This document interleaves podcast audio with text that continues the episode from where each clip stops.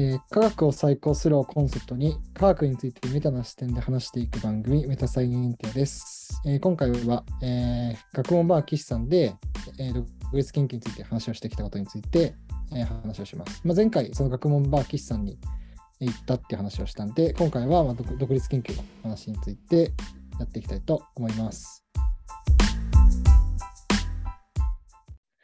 えー都内で機械学習の研究をしています高木です。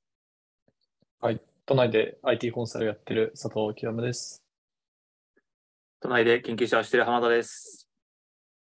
春から大学院生、八千葉です。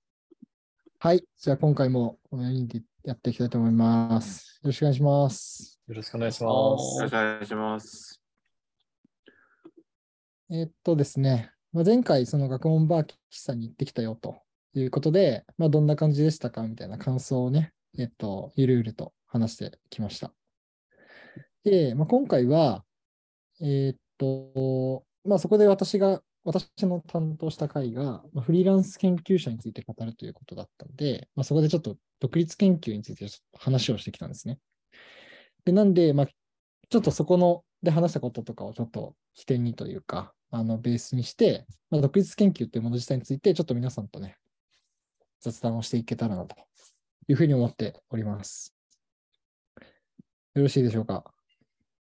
やりましょありがとうございます。やっていきます。えっとですね、まあ、特に今回というかは、まあ、まずその独立研究ってそもそも何なんですかって話とか、確かあんましたことないです。今みたいな話う。うん。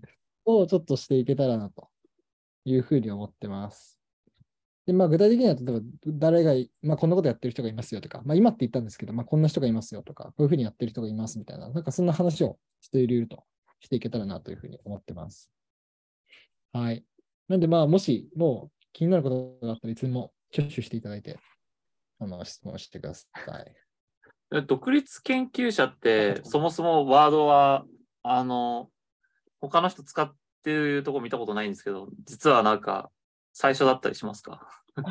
どういや ここではさすがに独立系、それこそちょっと後でも話すんですけど、小松さんって方とかは、その独立系研究者いらっしゃるんで、まあ多分それは結構近いかなって感じなのと、あとはその、研究者じゃないんですけど、そのアメリカとかだと、なんかインディペンデントスカラーっていうのが結構定着した故障だったらしいんですよね。うんうんそういう意味で言うと、独立研究とかは割とあの近いところだったりするかなって感じもうんします。うんうんまあ、んだから、誰かはちょっと使ってるかもしれないなって感じですかね。なるほど。なんか、在野研究とか、日曜研究とかっていうのは結構言います。い言うというか、なんか知ってますだけど。うん、うん、うん。うんまあうんうん僕、個人的にも割と。あ、でも、独立とはちょっと違うのか。なんか、なりわいでやってるっていう意味だと、独立系研究者とか独立研究者ですけど、さっき言った在野とか、あの、日常研究ってなんかまあ、なんだ、本筋ではいろいろお仕事とかやってるけど、なんか、こう、そうじゃないところで、プライベートで研究行為をするみたいな、そういうのに使われるから、そういうのだと、すみません、あれですね。意味がちょっと違いますね。ああ、かもしれないです。僕は割とそのインディペンデントスカラーっていうのがあるっていうのを知ってたから、割と独立研究っていうふうにうんうん呼んでましたけど、まあ確かにそういうニュアンスの違いのはあったりするのかもしれないですね。その在野研究とか言ってる方がどういうニュアンスで言ってるのかとか、ちょっと私が正確に理解してないんで、あわかんないです。うんもしかしたらニュアンスの違いがあるかもしれないですね。なんか在野研究で本出してる方いらっしゃいましたよね。そうなんですよ。荒木。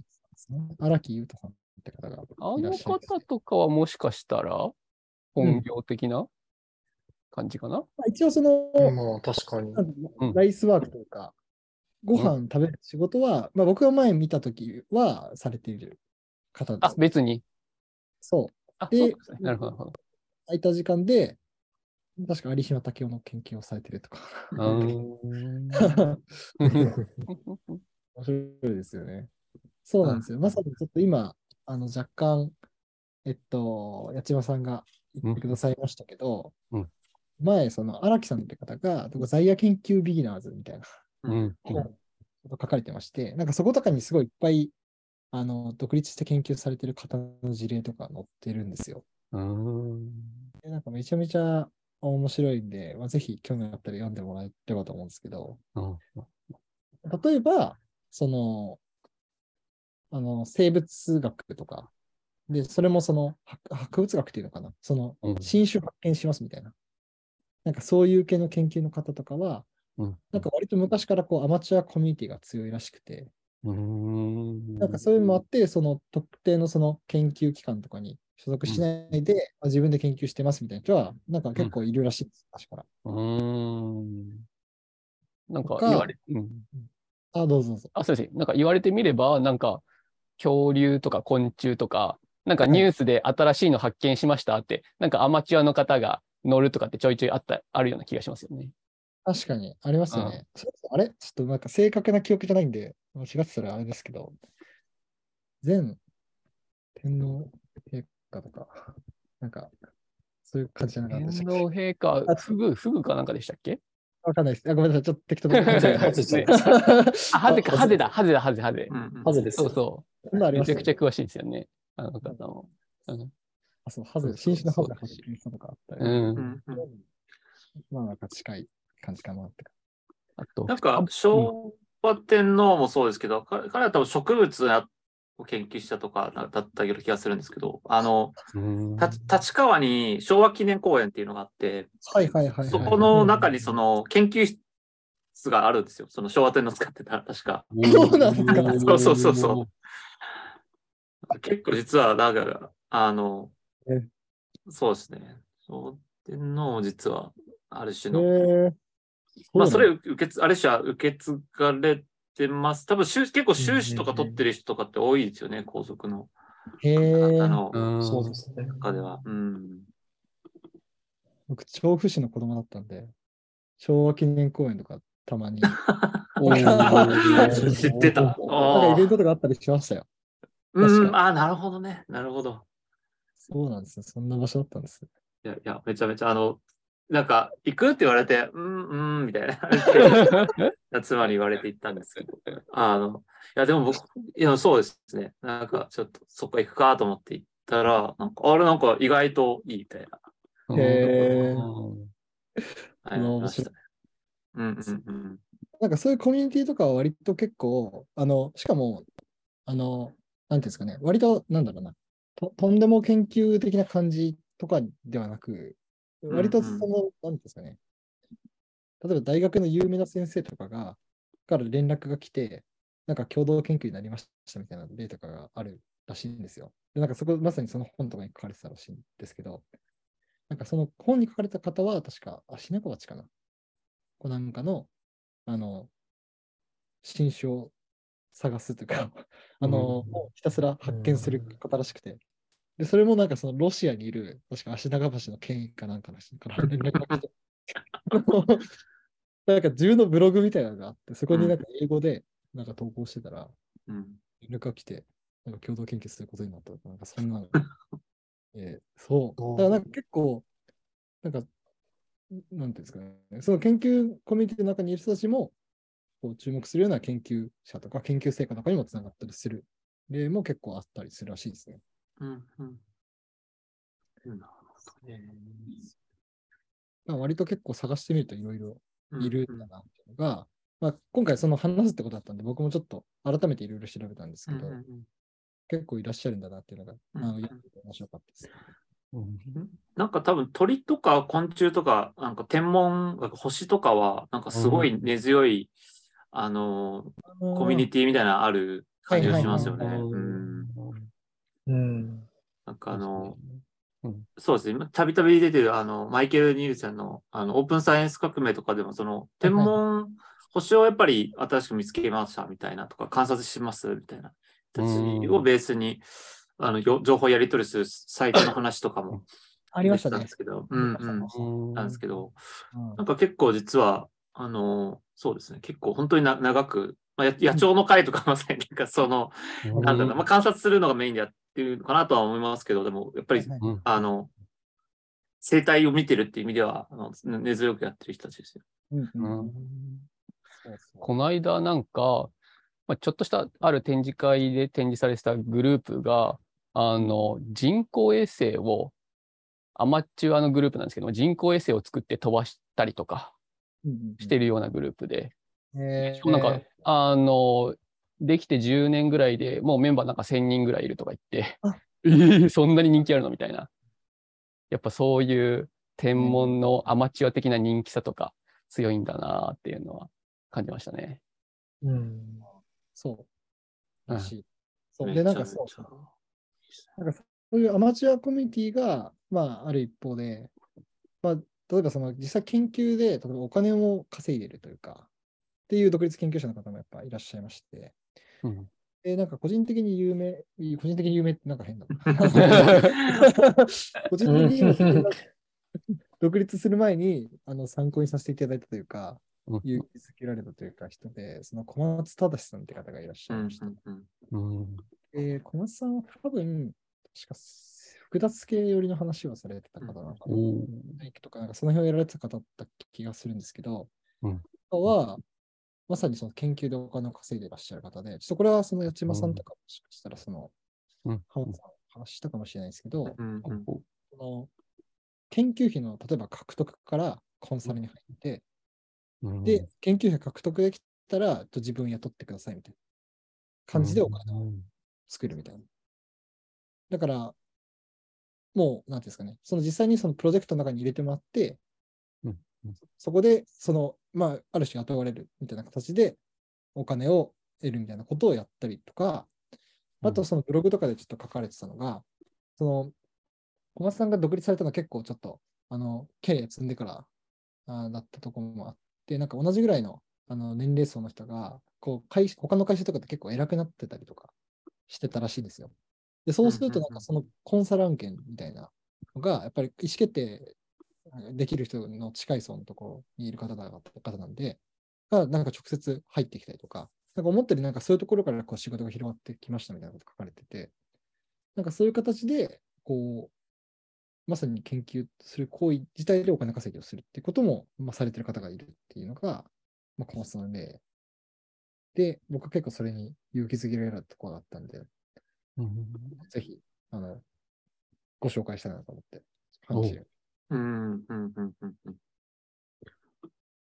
いや、なんかあの、は、えっと、発表の中でもというか、あどこだっけ、えっと、そう、学問歴史でも話をちょっとされてたのを聞いて、僕、なんか知知らなくって、はいはいはい。あなんかこう、あなるほどな、とこういう例があったんだなっていうのは、とか、あの、すごくい印象に残ってますね。あ、なんかあの、なんだろうな、一緒にやっぱり、申請じゃないですけど、なんかプロジェクトをやっぱり引っ張ってくるところも含めて研究として入ってるっていうのを、まあ、小松さんと話したとかちょっと忘れちゃったんですけど、話もしてて、でもなんかそのやり方みたいなのは、本当になんかその、えっと、共有できる価値がある、なんかいい情報だったなって思って。で、け結局研究者もちょっとやっぱり似てるところああるとは思うんですけど、はいはいはいはいはい。うんうんうん。なんかそこら辺の話とかが実はなんか独立研究者、独立研究者の人たちで、こう、あの、そもそもその蓄積できるんであれば絶対質的に全然違う、なんかいろいろできるだろうなっていうのは、って思いましたね。うん。そうですね。なんですよ。結構、あの、本当に、なんかいろいろブログとかでもあの書かれたりとか、インタビューとかもされてらっしゃったので、ちょっと興味あったらぜひ見てみてください。であとですね、これ全部追ってはないんですけど、うんうん。まあ、ちょっと前も話したかもしれないですけど、あの、サイエンスコミュニケーターの佐伯、佐伯さんって方がいらっしゃいました。でその方が一回、その、独立系研究者にフリーランス処世術を聞くみたいな、うん。インタビュー企画をやってた時があって、でそことかにも結構ね、なんか面白い生き方をされてる方がうん。いて、うん。例えば、なんかマンボウの研究かな。をされてる方で、そうう、ん。独立してやられているとか、まああとは、なんか村ぶり族の言語とかうん。の、なんかフィールド、フィールド系の研究をされてる方の、で独立してやられてる方とか、なんかいろんな事例が載っているらしく、載っていて、うん。結結構面白いんで、その辺とかもぜひ興味あったら見ていただければなと思います。はい。だからなんか思ったよりいっぱいいろんな方がいらっしゃるんだなっていうのがうんうんうんうんそうって感じですうんああとは、その、僕もこれまた独立するときに一つ後押しになったのが、うんうんうん機械学習の分野で、こう一回インディペンデントリサーチャーになった人うんがまたブログ書かれてて、それもすごい勇気づけられたんです。その、しかもその、その研究が、その、ちゃんと、あの、機械学習って、まあ、国際会議っていうのがあって、その国際会議っていうのの、まあなんかいいいい国際会議みたいなのがあるんですよ。まあいいジャーナルみたいなうん感じで。うんそこに出すと、あの、通るとなんか、あ通ったんだねみたいな感じになるんですけど、まあ、そこになんかちゃんちゃんと通してて、で、そこの中でも、こうなんか、なんかより良い、なよりなんか注目される研究みたいな感じで、こう選ばれてる研究を書いてた方がいて、うん。その方がどういうふうにして、こう、独立して研究してたかみたいなことをブログ書かれてて、なんかそういうとこを見て結構、あの、力をもらったっていう感じがありました。なんか、こその方のやつだと思うんですけど、アンドレアス・ママママドセンかな？はいはいはい、かなんこれなんか東京でなんかブロこのブログの写真が。あってそうそうそう。そうなんですよ。なんか、た竹に、なんか東京に来て、なんか一人でやっぱ研究するのは辛いみたいなこと書かれてて、うん。そう、なんか東京遊びに来て、なんか竹の林の中になんか心を沈める。えー、されてるんで、ちょっと勝手に親近感を覚えましたね。えー、なるほど。ですね。あでもままだいるのかなとか思ったんですけど、そうそうでもなさそうですね。そうでもないね。もう旅行だったらしいです。うん、なんだ、なるほど。なるほどっていうのが、まあ、今だといっぱいいらっしゃいますし、あとちょっと前、まあ、これかっこいいから言うんですけど、毎回。あの、あのそれこそね、例えばアインシュタインとか、まあ、まあ、ちょっと時代が環境、時代が全然違うんでね、まあ、一概にあれできるまあまあまあ。ないんです。ちょっと一時期ね、あの特許、特許庁っていうんですか、うん。特許。うんうんうん。から行かれた時に結構すごい論文ね、実際書かれたわけですし、うん。そう考えるとなとか、ちょっと。言うとかっこいいんでちょっと言言っとくんですけど、うんうん。あとは個人的にすごい影響を受けたのが、南方熊楠さんって方うんがああ。うん。できますね。あ、ね、ご存知ですか？平野さん。よく、よく聞きます。はね、あよく聞きますね。うんうんそうなんですよ。で、なんか結構、本当になんか自由、自由にというか、割と自分の興味に駆動されて、うん勝手になんだろうな、ガンガン研究を進めて、うん自分の学問体系を作っていったみたいな方なんですよ。で、それこそ植物学とかをはじめとして、まあ、ちょっとその、その厳密的な科学的なあれはちょっとわからないですけど、まあ、天文学とかの分野とかも手出したりとか、うんうん結構幅広い、その当時の最先端の西洋の地に、を積極的に受容しながら、こう、それをこう今まで自分が培ってきたものと掛け合わせて、自分なりのこう学問体系を構築させていたたって方がいらっしゃいまして、で、なんかこの人の生き方とかになんかやっぱすごい影響を受けました。うん。っていう方がいらっしゃいます。ちょっとうんうん面白い方、ぜひ。うんいいですね。やっぱりなんか時々、その、なんだよな、そのサイエンスっていう枠組みじゃなくても、南方熊楠はなんかすごい時定期的に取り上げられるあ気がしていて、はい。ななんかあ、の、そうですね。うん。な、何の文脈だったんだろうなと思います。だあの、やっぱり、えっと、み民族学かな、その柳田国夫っていう、うやっぱりその、あの、また地地の巨人みたいな、多分結構つ語り継がれる人がいるんだと思うんですけど、その、なんか彼のと多分セットでやっぱり結構語れるというか、あのまあ、かか南方熊楠時代がすごいっていうのはあるんですけど、なんか多分、その、ずある種のこう在野性みたいなところとか、その地域に持ってる力みたいなの、柳田国夫って多分最最高っていうか、ところがあって、うん。結構その、えっと、郷土史みたいなのって、ちょっとこれはあの僕のお親を見ててあれなんですけど、なんかその、地域でやっぱ郷土を、なんかこう、の歴史を残そうみたいな人って結構、結構いて、で、そういう人って結構公務員の人とかがこう担当されてるとか、なんか、あの、地域でやることが結構多くて、うんそういう人たちで結構こういうところから確か影響を受けてる人は結構おあの多い気がするんですよね。そのみあの柳田国夫とか。で、南方君とかはまさになんか同時代のその人だったので、そういう多分なんか影響関係みたいなのもあったんだろうなっていう気はしてますね。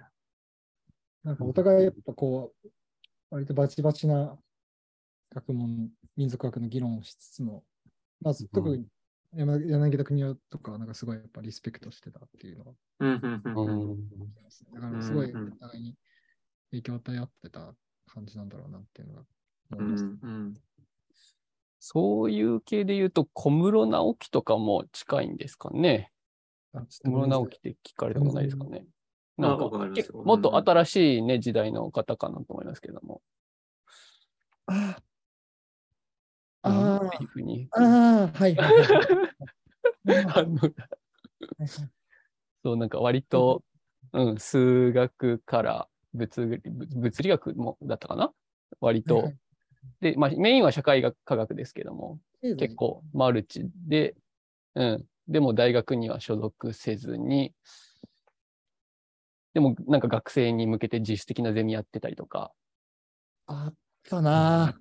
昔見たなうんうんぁ。うんなんか、まあ、まだね、この方は新しい時代なんで多分、さっきのお二人よりはまだあんまり触れられることはないかもしれないですけども、今後ね、もうちょっと注目されるといいなっていう気はしてますけど。なんかやっぱり、そうです。うんなんかあの、すまあ、小室もそうだし、うんあと、なんだろうな。まあ、ある種、最近あの、哲学のなんか賞を取った。まあ、あの人は一応大学に所属してるけど、唐谷浩二さんとか、はい、とかも、やっぱり結構、なんていうのかな、在野的な、やっぱ、在野的いうか、その、既存の枠組みから離れたところでやってるところは結構やっぱ多くて、あ、そうなんですね。唐谷さんもそうなんですね。と思いますね。なんか自宅で、なんか人集め、なんか多分それの関係で成田悠介さんも来たみたいなのも、はいはいはい家に来たとかっていうのはあって言ってたような気がするんですが、ちょっとわかんないですけナムど。ナムとかの、はい、ねそうですね、話とかの。はいなんかその、えっと、なんかブロックチェーンで、なんか新しいことやろうみたいなのにすごい似た運動が昔あってっていうのがあって、それがな、まあ、2000年からあるんですけど、それはなんか、そうですね。ちょっと鈴木健さんとかのスマートニュースの方となんか関連があるんで、またちょっと違う機会で話せたら と思います。すいませんね、ちょっと。全然史みたいな感じですか。うん確かに小室さんって見ましたね、昔。うん。だな。だわ、そん。な。なん。か、あ、ごめん。なさい、ごめん。なさい。なん。か、えっと、文系っていうか、その、なん。だろうな。とかのところだと、まあ、ある種、その文脈みたいなのって、まあ、もちろん。なん。か行き来してるところもあったりするん。ですけど、ありますよね、なん。か、そういうそうっすね。なん。かありそうな感じしますね。うん。あとは、それこそなんか明確な意意図を持ってやってる方とか特に多そうなイメージありますね。うんうんそうそうそいやなまあ、文系じゃないですけど、それこそ皆方とか、なんかそういう割と気持ちをうんうん大であるという思いを持ってやってたらしいんで、うんう。うんとか、文系の方は確かに多そうなイメージあります。いや、あの、めっちゃいいなと思いました。あの、南方くん、嘘足しつなげ、ああ、なんかその手があったかと思って、そうじゃんと思って、そうそうそうそうんねいいっすよね。う。うん。え。思いました、昔。懐かしい、あの頃。これなんか、あの時もバーでも話しましたけど、昔の自分の読み返したら結構あの頃は辛かったんだなって思いなが辛ら。かった。いやーああ、なんか、お思う時があったんですね。はい。すごい気持ちになりました。うーん。それこそこの辺の話が出てきた。うんうんうん懐かしい。なるほどね。いや、なんか、そ、そ、その、その経緯は全然知らなかったんで、確かにこういう思考のプロセスがあったんだなっていうのはすごく、うん、すごくよくいいいいですね。なるほど。いや、もうでもみみんなそれぞれああるんでしょうね。なんかその海外プロセス的にどういうふうに、か、まあ、つ、なんですか、い自分やっていけばいいのかっていうのは過去の人見つつ、あ、こうしていたんだ、みたいな。そうそう。それこそ小室す、小室さんじゃないわあの、小松さんとかは、割とその結構、あの、ラボ内の、ラボ内っていうか、やっぱ研究コミュニティ内、アカデミック内の結構難しいもん部分あるじゃないですか、いろいろ問うん題。うんうん。そこにちょっとやっぱ辛さを感じて、どうしようかなって思ってた時に、さそれこそさっきの友達が、あの、コンサル案件とかくくれるみたいな話とかがあったりとかして、あ、なんかこういう感じでやっていけるのかなみたいな、ちょっと思って踏み切れたとか、なんかそういう話とか確か書かれてた気がしてて、うんうん。ただなんか小松さんとか多分そ、うんちょっと、そこに対する思いみたいなところから多分始まってらっしゃる方だと思いますし、まあ、あとは、それこそ在野研究ビギナーズの中で書かれてたのは、あのもっと、その、例えばそのさっきのあの生物学の人とかだと、まあ単純にそれがもう、今自分がそれをやるためにベストの方法だから、独立してやったみたい。っていう方もいたし、まああとは、その哲学とかの人で、ちょっと一回社会に出てみようという気持ちがあって、一回その広告代理店に入って、うんうんあ、の、見たっていう方もいいらっしゃったんで、やっぱ人それぞれやっぱ思いはあったり、違ったりするのかなっていうのはましたね。うん。うん。鳥さん、ちなみに、あれなんですか？ど、どっち、なんか、卵が先か鶏が先かじゃないですけど、なんかこういうのを知ってたから、こう、独立研究者の道に進まれたのか、それとも、なんか独立研究者の道を行く中でこういうのに出会ったのかっていうと、ああどっち、どっち側なんですか？そうですね。僕は後者だと思ってたんですけど、うん ってみたら、2017年ぐらいに、だから僕は B4 ぐらいの時に、うん。なんか水俣熊楠みたいな生き方かっこいいなみたいな。が、エヴァーノートに書かれてて。え そうだからまあ、えーその、明確にキャリアパスとして意識したかは分かんないですけど、まあ、うん。ちょっとこの頃からそういうスタイルの研究というのに憧れはあったのかなっていうのが、おお。だからまあ、修士の時から、もう、もはやそれを忘却忘却してましたけど、修士1年の時から、みエヴァーノート見返してみると、ちょっとフリーで研究したいみたいな気持ちが書書かれてたんで、えなんかそういうの多分ああったんですけど、で、うん。ちょうどその、修士2年の時に、1、2年、1年から2年の時に、あの、最初はこうオープンサイエンスとかに興味があったんですけど、あの、うん。いいわゆるオープンサイエンスとか興味あったんですけど、なんかそれ関連でこう大学院生のあの改善、環境改善みたいな、研究環境改善ーみたいな活動をちょっと一時期やってた時期があるんですよ。で、その時に、割と結構、生な、なんですか？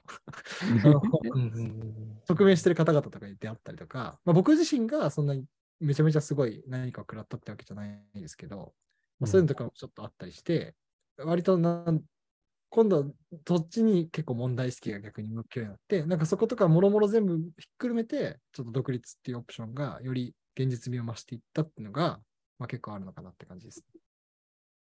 うん。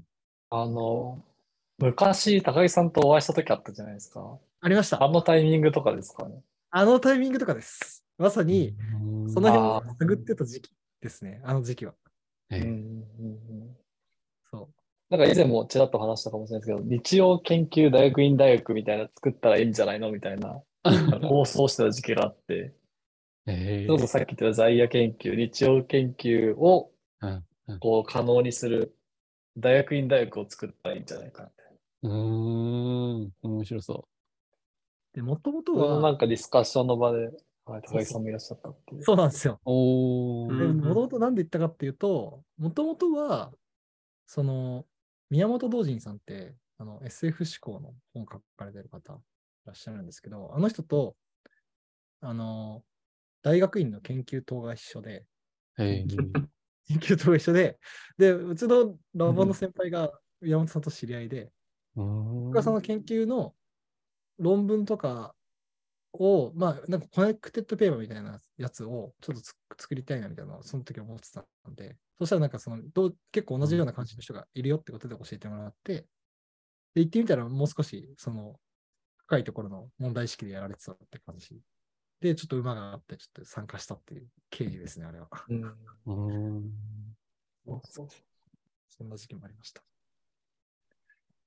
ていうのが、 Connected Papers ってあれですか？あの、ウェブで使える、あの、引用関係とかがグラフに、グラフって言い方あれか、ネットワークの関係が見れるやつですよね？そうです。のうんうん、なるほ機械学習やってたんで、まあ、論文のデータ使ってちょっと機械学習でなんかやりたいなと。いうのはその時から思ってたんで、オープンサイエンスとか興味あった時期だったんで、まあ、そういうのなんかやりたいなって思ってたんで、それの関係って感じですね。懐かしい。すみません、ちょっと脱線しましたが。一応、今についてはそういう感じですね。あと、実はニュートンとかもね、それに近いようなところありますかね。なんか、あの、テストかなんかで、あの、大学を離れなきゃいけなくなって、故郷に戻って、その間になんかいろいろ万有引力とか、こう、積み上げちゃったみたいな、そういう感じだったみたいで。確かに大学、まあ、所属はあったかもしれないけど、うん。がちょっとなんか止まってる時にっていうのは聞きます。そう、なんかそその辺の結構昔の人がどうだったのかみたいなのが、うんうん。個人的にもちょっと気になったところはありまして、うん。こことかをちょっとね、あの、もう若干調べたんですよ。研究のこれまでみたいな。うんうん。まあ今のはちょっとまあ、ちょっと昔の人も出てきましたけど、まあ、割と今こんな感じでやってますよみたいな話があったと思うんですけど、なんかそれがこれまでどうだったのかとか、をちょっと、あの、遠く向けに調べたんで、ちょっとそれについてもね、話せたらなと思うんですが、ちょうどお区切りがいいんで、一回区切って、また次回って感じにしてもよろしいですかね。あーおい。はい。では、えっ、と、まあ、今回もね、えーと聞いてくださってありがとうございました。えーメタサイエンティアはツイッターやってまして、メタアンダーバーサイエンティアでやってるんで、まあ、ぜひフォローの方もよろしくお願いします。えーそれではまた次回、えーお会いしましょう。お疲れ様です。お疲れ様ですお疲れ様です。